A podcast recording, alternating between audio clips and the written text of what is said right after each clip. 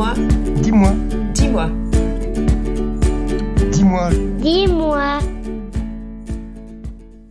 Bonjour, merci d'être avec nous sur Dis-moi, le mini podcast de l'Alimentarium, musée de l'alimentation à Vevey.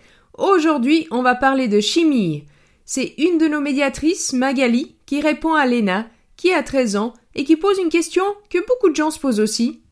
Dis-moi pourquoi les oignons nous font pleurer. À toi, Magali.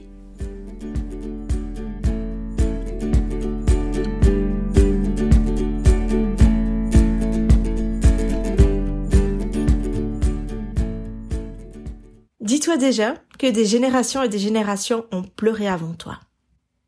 Les oignons sont utilisés en cuisine depuis plusieurs millénaires, tant comme condiment pour donner du goût aux préparations, que comme légume principal, dans des soupes, dans des tourtes, etc. Il en existe des jaunes, des rouges, des roses, des blancs ou des bruns, des formes rondes, plates ou allongées. Bien qu'on ne soit pas sûr de son lieu d'origine, les historiens le situent probablement en Iran, ou plus largement au Proche-Orient.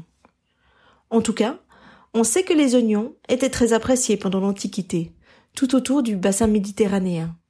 Et les Romains les font connaître dans le reste de l'Europe, où ils deviennent, notamment au Moyen Âge, un aliment de base de l'alimentation paysanne. Il faut dire que les oignons sont relativement faciles à cultiver, et qu'ils se conservent bien pendant l'hiver, ce qui en faisait un aliment de choix pour se nourrir pendant les périodes de froid. Toutefois, la façon dont on considère les oignons a varié au cours des siècles. Par exemple, en Égypte ancienne, riches ou pauvres les appréciaient crus ou cuits, et y servaient même d'offrandes aux dieux. En revanche, les aristocrates d'Europe les ont dédaignés au cours du Moyen Âge et de la Renaissance. Ils les laissaient aux pauvres, car ils pensaient que la valeur et la noblesse d'un aliment étaient liées à l'endroit d'où il venait. Et tout ce qui pousse en terre, comme les légumes racines et les bulbes, était considéré comme vil et bas. Les nobles n'allaient quand même pas s'abaisser à manger ça. Mais bon, revenons-en quand même à ta question, qui était de savoir pourquoi les oignons te font pleurer. Tout comme les autres liliacées, une grande famille de végétaux qui comprend aussi l'ail, l'échalote, la ciboulette et le poireau, l'oignon a la particularité de capter le soufre du sol pour le stocker au cœur de ses cellules.